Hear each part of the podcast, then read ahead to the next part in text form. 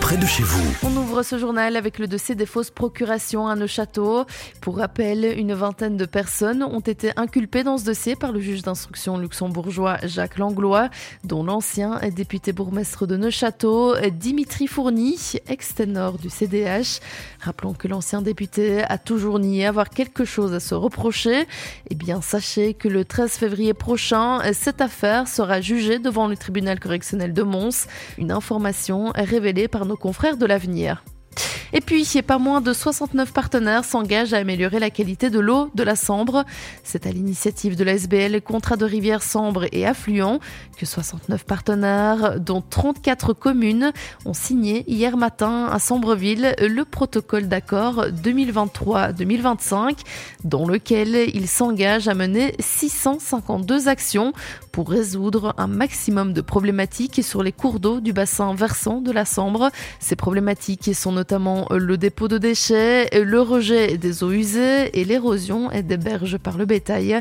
À noter que sur la période 2020-2022, 463 actions du protocole d'accord avaient été réalisées, soit 77% de celles qui avaient été prévues initialement, et ce, malgré les restrictions en vigueur à la suite du Covid. Près de 200 actions de sensibilisation ont aussi permis de toucher pas moins de 9000 personnes.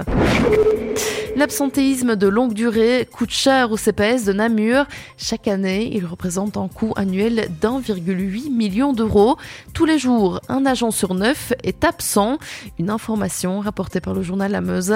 Le CPS namurois doit donc trouver des solutions et mettre en place des mesures.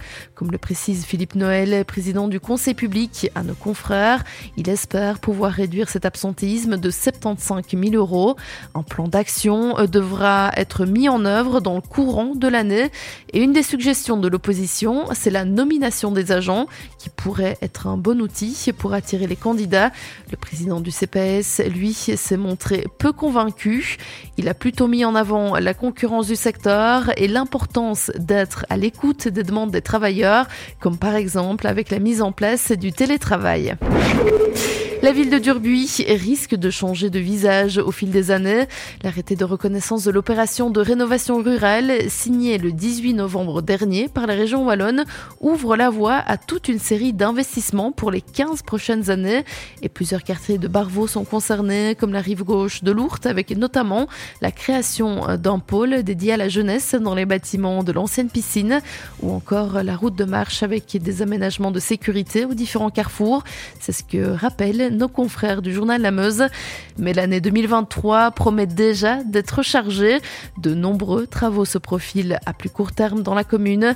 Parmi ceux-ci, on retrouve la rénovation du parc Roi-Baudouin en plein cœur de la vieille ville. Comme l'a confié le bourgmestre d'Urbusien à nos confrères, l'objectif est de reproduire l'ancien lit de la rivière qui passait à cet endroit.